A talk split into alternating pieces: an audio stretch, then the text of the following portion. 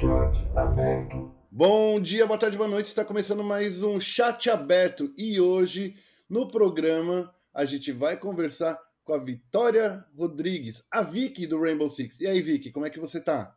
Opa, tudo bom? Uma boa tarde, boa noite, bom dia, né, para todo mundo que tá aí ouvindo a gente. Tudo tranquilo, graças a Deus e você. Eu tô bem, eu tô bem, eu tô melhor agora, porque como eu tava falando para vocês aqui, minutos antes de, de falar com vocês, tinha acabado a luz, eu tava desesperado. É sempre Coisas um time, né? É sempre um time, né? Incrível. A gente tá sempre ali quando nada pode dar errado, parece que tudo dá errado, né? É sempre incrível. Exatamente, coisas de home office, né? Mas tudo bem. Vicky, vamos começar falando aí. A gente vai falar sobre o Brasileirão, né? Que voltou com tudo é, esse semestre, né? Voltou com, eu acho que um- uma uma nova aura, uma nova alma, até porque tudo mudou, né? Tudo tá Sim. tá mais intenso, eu sinto agora, né? As coisas estão mais na flor da pele dos times, né? A gente tá vendo aí, o- a gente tá chegando na super semana, né? Que tem é, três dias de embate, começa hoje, nessa sexta-feira, e vai até domingo. Eu queria falar com você sobre, primeiro, para você, o que foi que mais te impactou como narradora, apresentadora dentro do, do, do universo do Rainbow Six com essas mudanças que rolaram aí da- é, nesse ano? Cara, eu acho que o que mais me impactou, eu acho que foram as mudanças em game, na verdade, né? Porque a gente Uhum. teve várias mudanças no formato do campeonato, né? A gente mudou aí o formato todo por completo, agora a gente tá globalizado, inclusive, né? O, todas as regiões, elas têm o mesmo formato agora, então a gente teve aí essa mudança muito grande também no nosso formato, mas as mudanças do jogo eu acho que me impactaram mais, né? A gente teve aí realmente uma mudança de meta muito grande, com nerfs e buffs de operadores, tem aí a questão do replay, que foi uma coisa que, cara, a gente pediu muito para ser implementada e a Ubisoft trouxe para esse ano. Então, assim, eu acho que as mudanças no jogo, para mim, foram as mais impactantes, porque a gente consegue ver um Rainbow Six completamente diferente. Na verdade, isso é uma das coisas que eu mais gosto no Rainbow Six, né? Porque parece que a cada ano, a cada Sim. season, a gente tem um jogo completamente novo. Né? Então, eu acho que a gente estava um pouco saturado no meta do ano passado também, né? Eu acho que a gente estava vendo muitas vezes as equipes repetindo as mesmas coisas, alguns mapas ficando cada vez mais repetitivos, e eu acho que essa mudança que a gente teve dentro do jogo, né? Com a mudança aí de retirada do meta do Shield, o, o, o nerf no, no Jäger também, que deu uma, uma tava A defesa tava um pouco mais forte, agora a gente já tá vendo um certo equilíbrio dentro do jogo. Eu acho que isso foi o que tá deixando cada vez mais interessante, porque as partidas agora são. Meu, a gente fala, a gente brinca, né? Que não dá pra prever o que vai acontecer. Não tem um jogo que você consegue cravar e falar, não, esse daqui vai dar tal coisa. Não dá. A gente está simplesmente à mercê das coisas que vão acontecendo. E eu, particularmente, acho isso muito legal.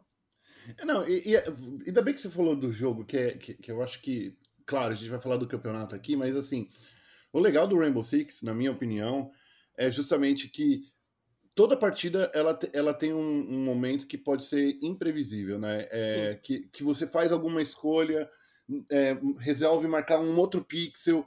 Às vezes, é, eu acho que os mapas não tiveram tantas mudanças assim, né? Os cenários não tiveram tantas mudanças nesse ponto, mas eu sinto que agora, depois das as últimas atualizações que o Rainbow Six veio tendo, o jogo parece que ficou mais equilibrado entre ataque e defesa. Eu tô enganado. Não, você tá corretíssimo, assim, a gente teve, na verdade, o ano passado, né, os times reclamavam muito de uma defesa muito forte, né, que você É. demorava muito pra conseguir fazer o ataque em alguns mapas, que tinha muito, es- muito gadget, né, para ser destruído, então você tinha aí é, é, shield, né, os escudos, você tinha o, o SDA, a defesa ativa do Jäger, que era muito forte, negava muitas áreas, então você tinha muitas coisas é, atrapalhando esse ataque. E com as novas mudanças, né? Novas mudanças é meio pleonasmo, mas com as mudanças, a gente tem aí a, o ataque um pouco mais forte também. Então, os- as partidas estão muito mais balanceadas e a gente, com isso, que eu acho que é o que tá sendo mais legal, né? Que respondendo a pergunta do que mais impactou,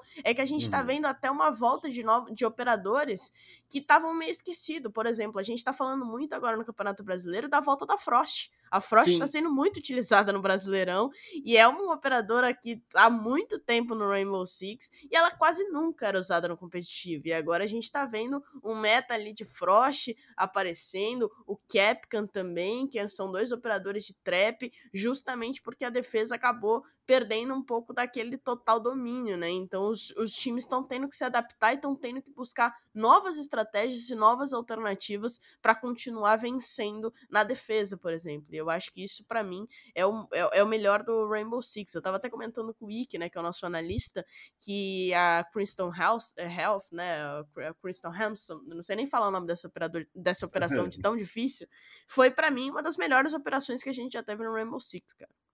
É, e, e esses novos é, operadores, né, que a gente viu que eles chegaram aí, você acha que a galera tá usando eles de uma forma tranquila ou você acha que estão pegando leve? Ah, não, vamos, vamos com o que a gente já sabe, vamos não a, a pegar tanto é, esses novos operadores, o Flores, que a gente vê que é um, um operador de ataque muito forte, né? Como é que você vê isso? Você acha que, ele, que os times já se adaptaram bem? Como é que tá? É, o Flores ele ainda não pode ser usado no competitivo, né? Porque hum, a gente tá. tem sempre essa, esse delta de três meses, né? é um três operador, meses? É, de quando ele é inserido até ele poder ser utilizado no competitivo. Então o Flores ele não pode ser utilizado ainda. Só quando hum. lançar a nova operação, que aí vem um novo operador que entra de quarentena, e aí ele pode ser liberado. Mas a Arune, que é a operadora de defesa que foi lançada na season passada, que já está disponível, tá. ela vem sendo muito utilizada, né? Eu acho que principalmente o Zero nem tanto. O Zero é, ele é pouquíssimo usado. Eu acho que ele foi picado uma vez no Brasileirão só, se eu não me engano, se as minhas estatísticas aqui da minha cabeça não estiverem erradas. Mas a Arune e a Meluzi, por exemplo, que são últimas operadoras que entraram aí no, no Rainbow Six, elas estão sendo muito utilizadas. A, Me, a Meluzi virou full meta. A Meluzi é uma operadora Sim. que não sai praticamente da composição, porque ela é, realmente é muito boa para conseguir negar a área e dar informação para os advers... pro, pro, companheiros de time, né? E a Arune também, ela veio aí agora, é a primeira season dela, né, jogando, então uhum. acho que vem também as equipes estão é, é aquilo que eu falei no começo, né? Eu acho que esse novo meta trouxe muito mais abertura para as equipes testarem novas táticas. Eu acho que a gente tinha um outro meta que estava um pouco engessado, que por mais que você quisesse testar novas coisas, você ainda ficava meio preso a certos operadores, a certas táticas, a certos posicionamentos. E esse novo meta mudou completamente isso. Então, os próprios times eles estão mais soltos para tentar outras coisas, para tentar novas táticas, para tentar outros operadores. Eu acho que isso está sendo muito rico para essa nossa temporada. Sim. Vicky, tem uma pergunta para você que é meio que uma pergunta geral. Eu, a gente viu que, geralmente no, no cenário Rainbow Six, o, quando existem movimentações, são movimentações bem pontuais. Um jogador sai de um time para o outro é, e a, a, a, equipe vai, vai se adaptando. Porém, nessa, é, nessa temporada, a gente viu uma movimentação bem intensa, principalmente por parte do MIBR e do, da FaZe que são os dois times principais que fizeram muitas mudanças, né? É, a gente vê também o Santos, que lá na, na Série B, na, na, desculpa, a gente vê o Santos também, que veio com, com uma equipe bem forte, né? Então os caras estavam com Destiny, o Frisão, a gente está vendo aí que são pessoas novas, né, que estão chegando aí no cenário. Eu queria que você me falasse um pouco do cenário desse, dessa primeira, da primeiro estágio. Como é que você viu os times se adaptarem? Então, eu acho que essa mudança gigantesca, né, foi a maior janela de transferências que a gente teve na história Sim. do Rainbow Six, né? Eu acho que a gente teve muita mudança. Só a NiP e a Liquid se mantiveram as mesmas, e a, a NiP, na verdade, ainda inseriu um coach, né? Então teve aí também uma mudança. O Mitch entrou na line como coach. A Liquid que tá ali 100% é, sem mexer, né? Praticamente. O resto, todo mundo mudou, todo mundo teve aí alguma é, mudança para essa temporada. E eu acho que isso também ajudou nessa questão, né, de você ter é, novas táticas, de você ter novos estilos de jogo, porque as próprias equipes elas precisavam disso por ter tido essa mudança muito grande, né? Então acho que isso acaba acontecendo naturalmente também, mas eu acho que a gente a, adaptação dos times ela ela acabou, eu acho que esse próprio meta favoreceu essa mudança, sabe? Porque é Entendi. aquilo que a gente falou, porque o meta já mudou bastante. muitas coisas já mudaram. Mesmo as equipes que não mudaram, que no caso foram pouquíssimas, elas tiveram que, que se adaptar também ao novo meta. Então eu acho que não, talvez tenha sido um time perfeito, vamos dizer assim, para fazer essas mudanças, né? Porque todo mundo teve que se adaptar, muita gente mudou bastante coisa. Então, assim, eu acho que isso até que atrapalhou a gente, né? Quando começou o campeonato, a gente para fazer, por exemplo, a gente teve, a gente gravou um vídeo antes da primeira jogada, da primeira rodada, falando, né, o que que a gente acha que vai ganhar que vai sair só no final para ver quem acertou. e, cara, eu falei, eu falei na época, não tem como a gente fazer isso agora, eu não faço ideia. Porque a uhum. gente não tinha nem noção de como é que os times iam vir para essa temporada, porque tava tudo muito louco, todo mundo mudou, tudo, a gente não sabia nem o que esperar das equipes, mas eu acho que essa adaptação ela veio eh, foi um time muito bom para rolar essas mudanças, justamente porque a adaptação ela já era necessária e eu acho que todo mundo acabou aprendendo junto, né, esse novo meta, mas Sim.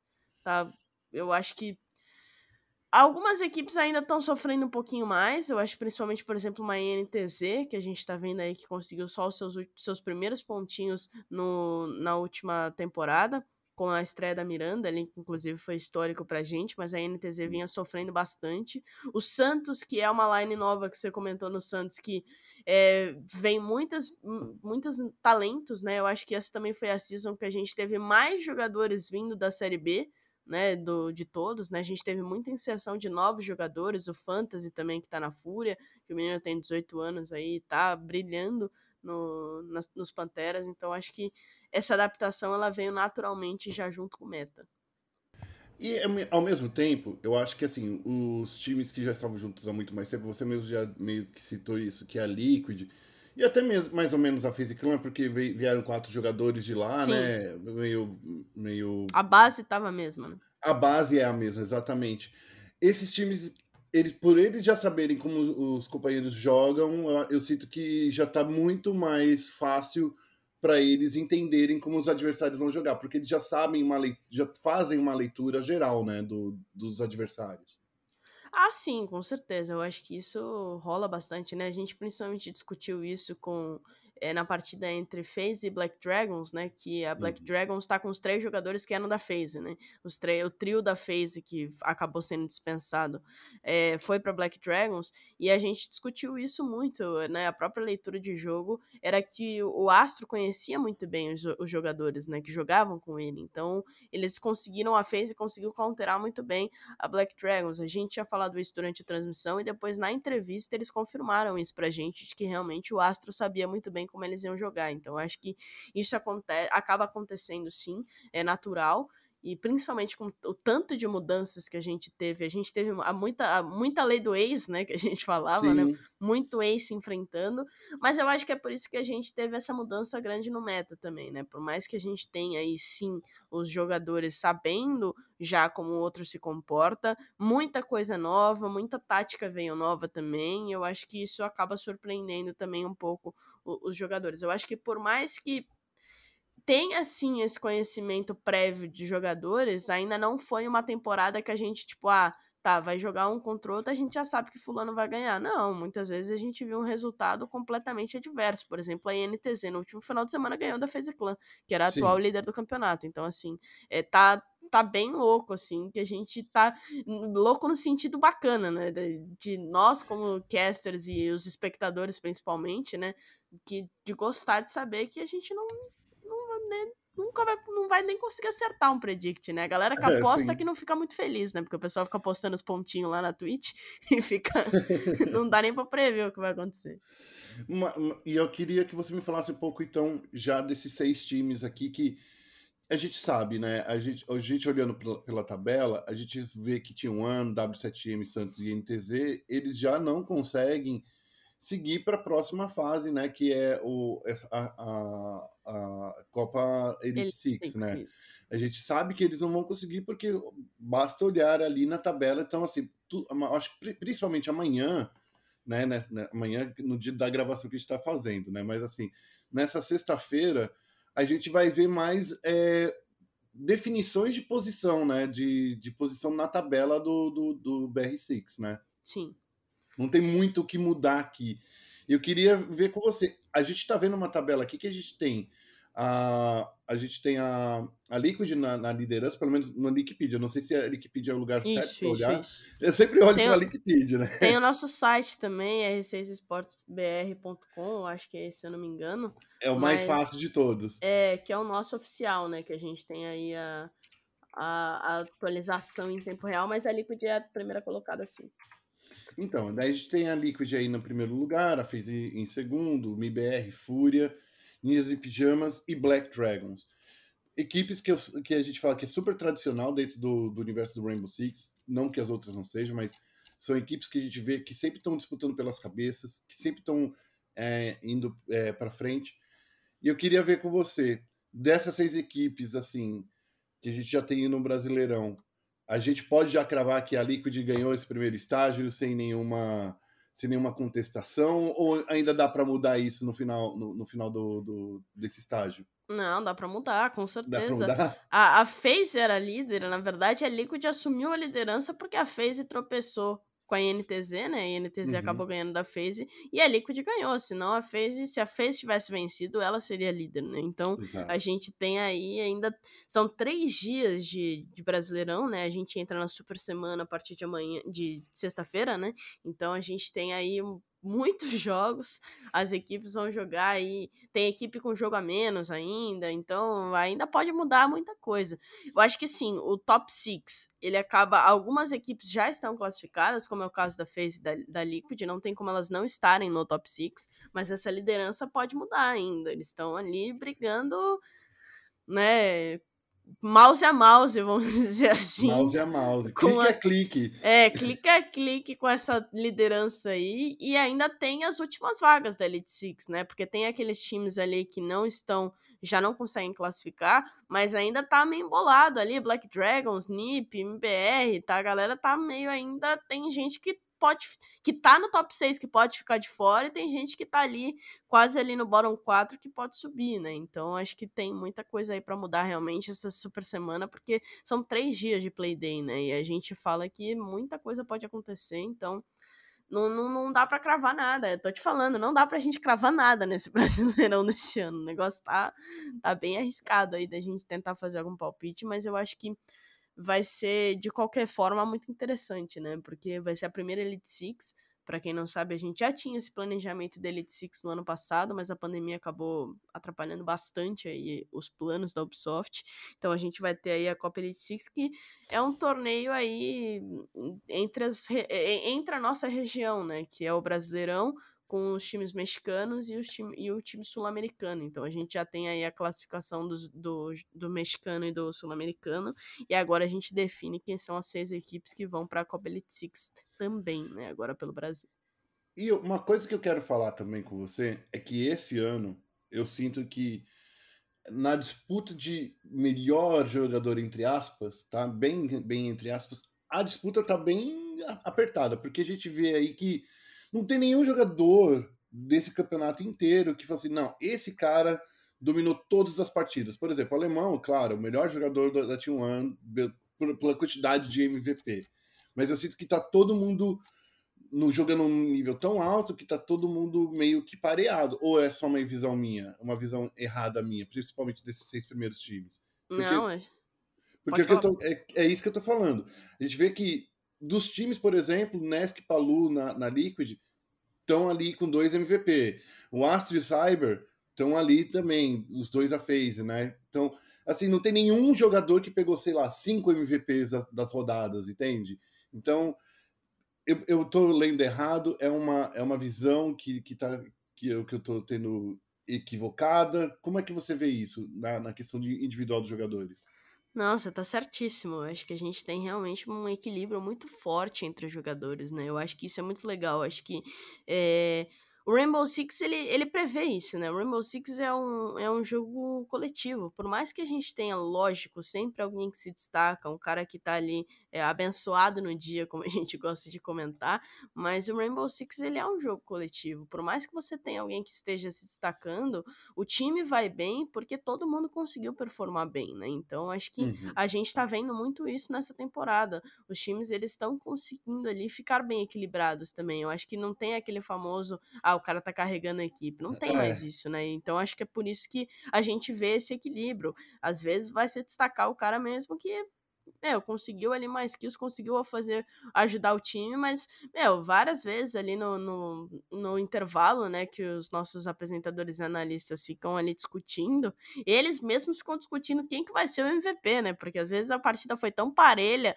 tanta gente jogou bem, que fica até complicado de você dizer quem é o MVP, fica realmente a cargo da matemática muitas vezes, porque uhum. a gente ali na análise é, é muita, muita coisa acontecendo, todo mundo performando bem, eu acho que é, o, o, formato MD1 privilegia isso também. Eu acho que isso é uma coisa que a gente tem que destacar e é uma coisa que a gente sempre fala que as equipes reclamavam um pouco do formato de MD1, né, por ser ali só um mapa para decidir realmente o resultado. Só que eu acho que isso também é, ajuda, porque o MD1 é tipo é isso, é um mapa só que vai definir a vitória. Então os caras estão muito mais no gás de vencer. Então é um mapa que entra todo mundo com sangue nos olhos para vencer aquela partida. Então, acho que o formato de MD1 privilegia isso muito. Não que quando você tem uma MD3, por exemplo, os caras não entrem com vontade em todos os mapas, não é isso. Hum, Mas é que um mapa só é o mapa que define o resultado. Então, eles você tem uma tendência ali de realmente os caras já entrarem quente desde o início da partida, né? Então acho que isso também acaba privilegiando. Eu acho que não tem tempo para ninguém descansar dentro do jogo, né? É todo mundo ali com, com a mira cravada, tentando conseguir buscar o máximo, ajudar o máximo a equipe, porque não tem tempo a perder, né? Não tem para onde correr se perder o mapa. Então acho que isso também ajuda, mas você tá certíssimo. A gente vai ter aí uma briga muito boa pelo melhor jogador do, do campeonato esse ano.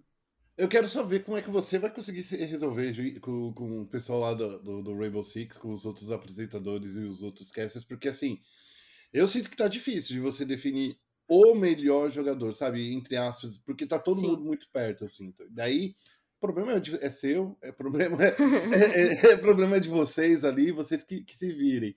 Mas eu quero ver porque vai ser interessante, porque, só retornando, Pino Astro, Cyber, Nesk, Alemão, Palu e o Raps, todo mundo com, do, com dois MVPs.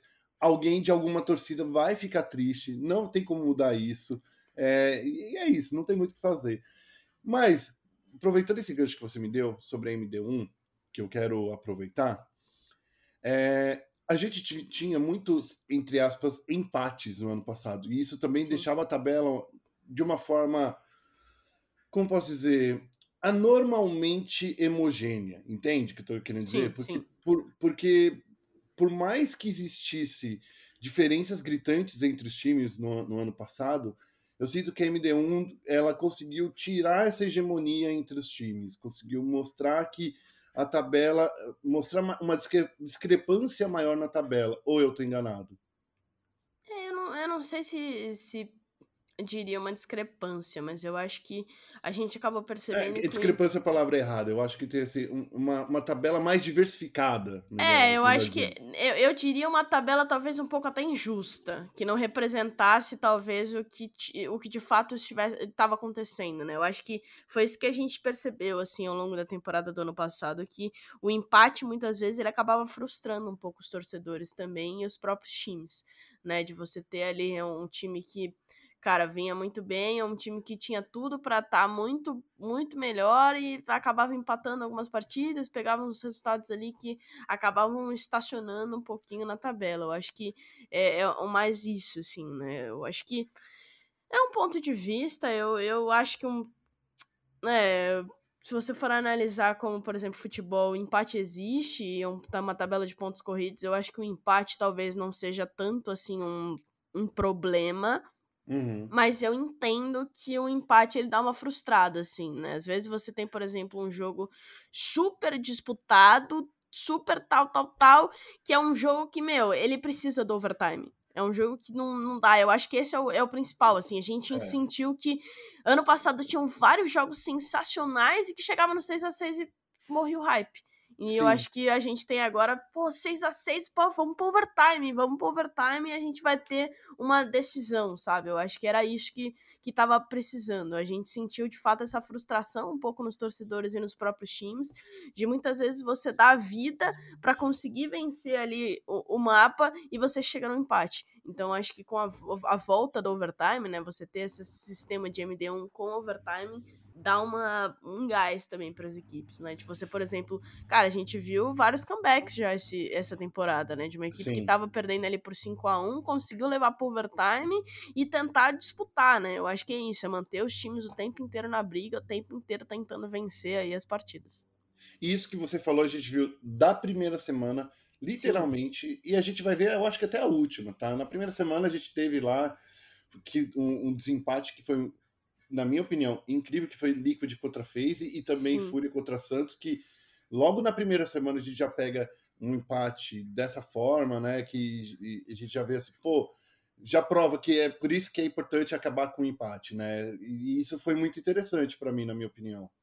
Não, com certeza. Eu acho que, inclusive, Fúria e Santos e Liquid FaZe foram os meus primeiros jogos no Brasileirão. Já cheguei é. como? Já, já cheguei com dois grandes jogos nesse ano, né? Que a gente tava de folga no sábado, então a gente tava aí no primeiro jogo, já no domingo, a gente já tava com dois overtimes. E a, no, no próprio Fúria Santos, a Fúria tava com 5 a 1 acho. O Santos buscou, conseguiu chegar no overtime, mas acabaram perdendo, né? Mas mesmo assim é importante porque eles pontuaram né? O, quem consegue chegar no overtime já consegue garantir pelo menos um pontinho, né? Vitória uhum. no, over, no overtime são dois pontos e não três. Então eles têm essa diferença nessa pontuação aí que acaba ajudando um pouquinho. E Liquid fez que é sempre um clássico, né?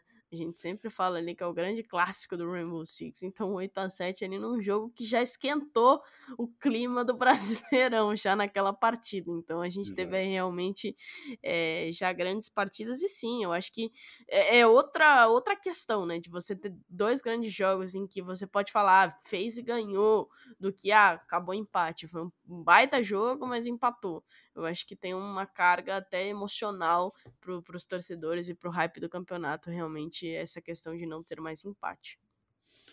Agora eu quero falar com você uma coisa sobre. Já, a gente meio que adiantou um pouco o processo, a gente falou que vai rolar nesse final de semana a Super Semana, a gente falou que os times estão equilibrados, mas agora eu quero falar sobre futuro, um, e um futuro bem próximo, inclusive, que é a Elite Six. A gente já até deu uma, uma uma mordidinha ali, falou um pouquinho ali do que aconteceu, porque na Elite Six a gente tá, tem aí seis vagas é, para times brasileiros, duas vagas para os times mexicanos e duas vagas para o time sul-americano. Beleza, já, eu já discuti isso e diversas vezes. Eu acho que o Brasil devia ter menos times, mas aí é, é outra história. Eu acho que já até conversei com o Márcio, inclusive, sobre isso.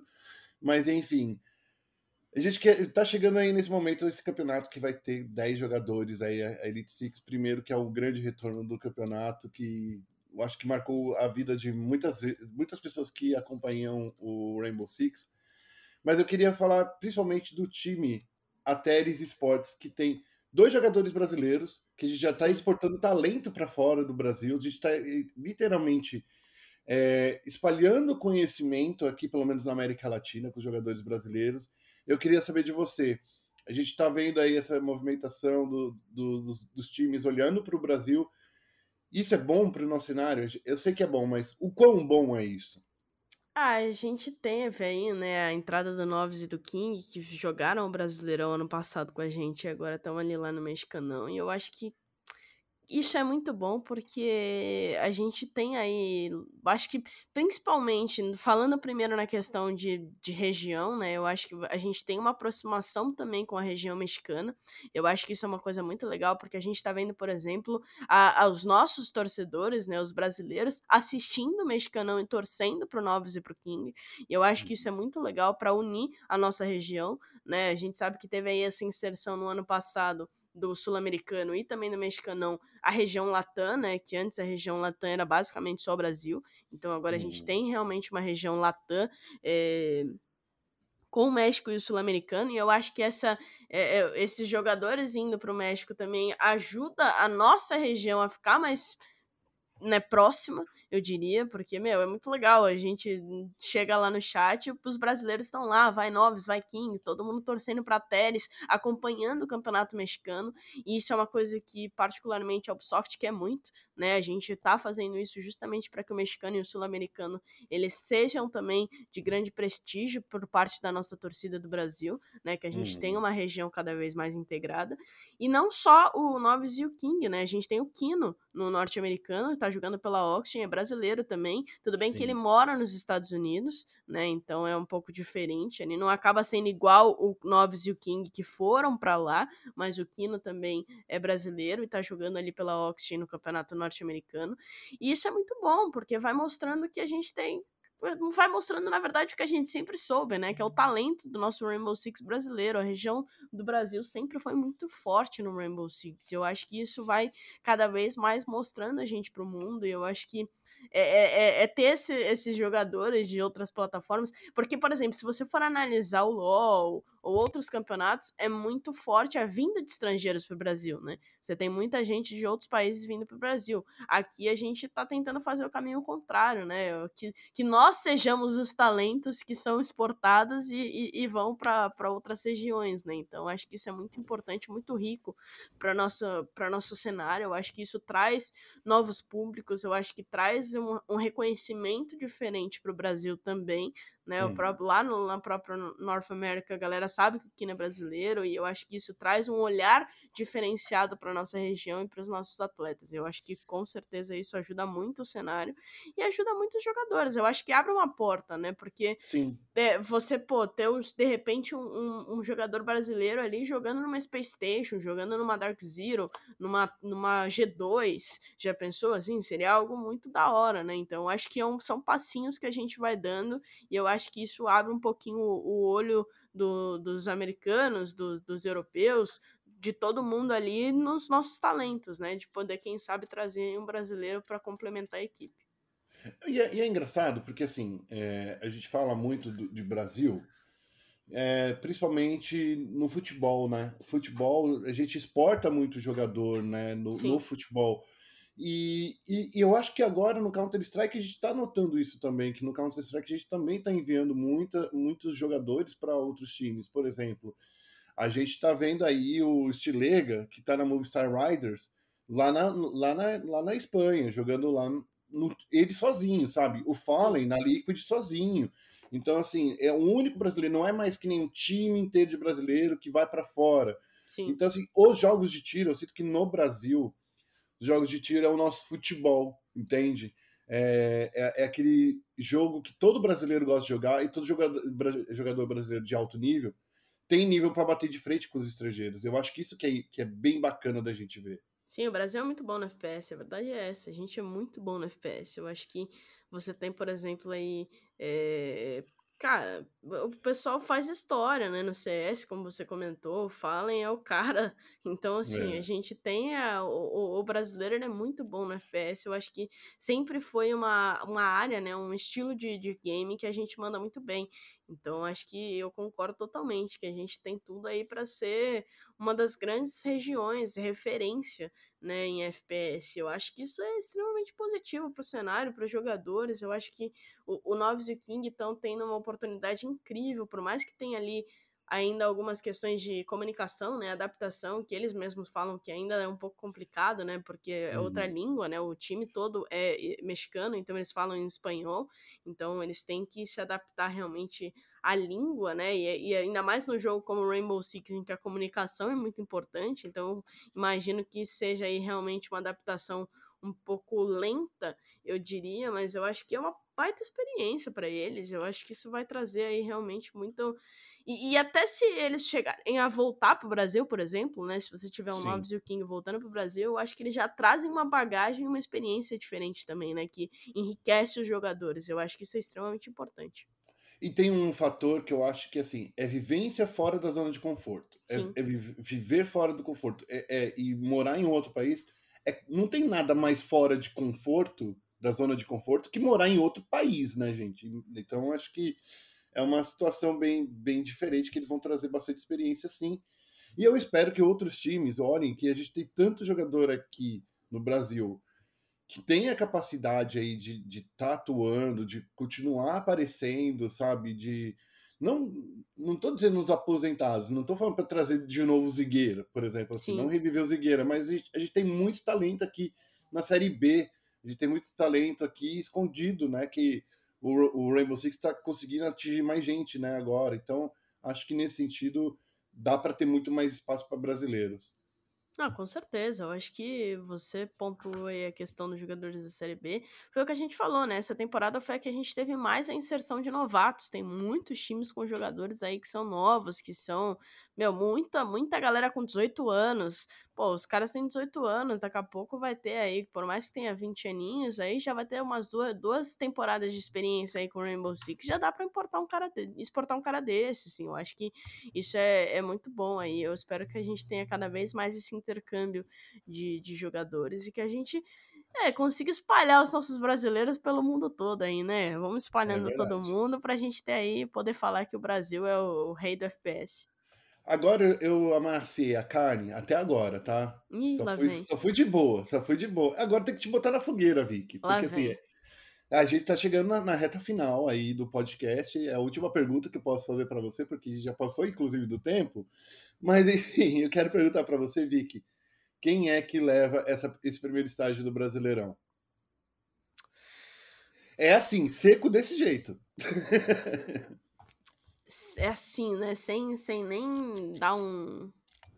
A gente teve o papo inteiro aí de aquecimento para você ir pensando, Vic. Olha, eu vou falar que.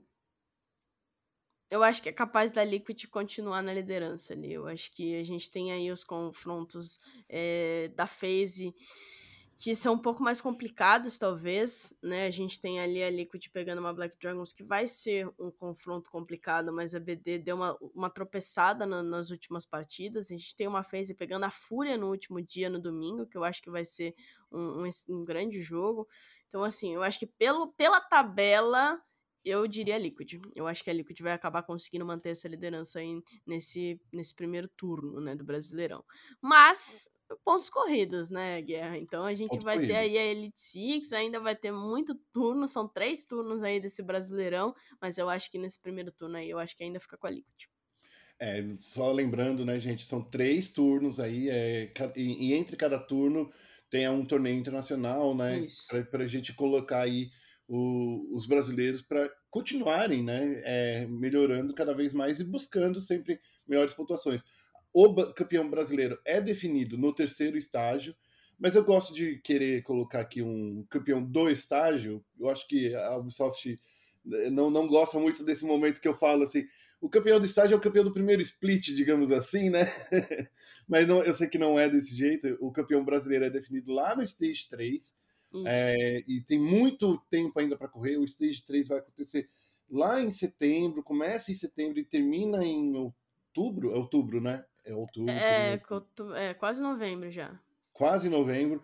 Então, assim, tem um ano inteiro de torneio. Não quer dizer que se a Liquid ou a FaZe Clan é, vencerem esse, esse primeiro estágio, que eles vão ser os campeões brasileiros. É bom lembrar isso, porque tem muito torneio, muitas partidas ainda pela frente, tá? Sim. É isso aí, Vicky. Vicky, muito obrigado. É, foi um papo maravilhoso. Se eu pudesse né? Se o podcast tivesse oito horas, eu gravaria as oito horas com você. Eu não sei se você ia conseguir gravar oito horas comigo, porque eu sou chato.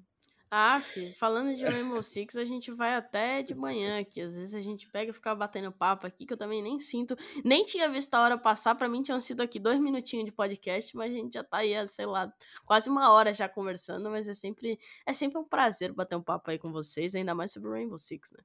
A resenha é sempre muito boa. Muito obrigado de novo, Vicky. É, obrigado também Ubisoft por liberar a Vic para vir aqui. Obrigado aí. O assessor da Ubisoft está aqui quietinho, ele não falou nada o, o, o papo inteiro, mas obrigado. E para finalizar, a gente vai falando, falando nossos recadinhos finais, né? Para você acessar o nosso site espn.com.br/barra esportes, para acessar também as nossas redes sociais, ESPN Esportes BR, tanto no Twitter quanto no Facebook. E é claro, se você curtiu, compartilhe aí, fala pra galera, vem ouvir o, o, o, chat aberto, vem ouvir essa entrevista aí com a Vicky, que a galera vai curtir muito. Mais uma vez, muito obrigado e até o próximo programa. Tchau, tchau.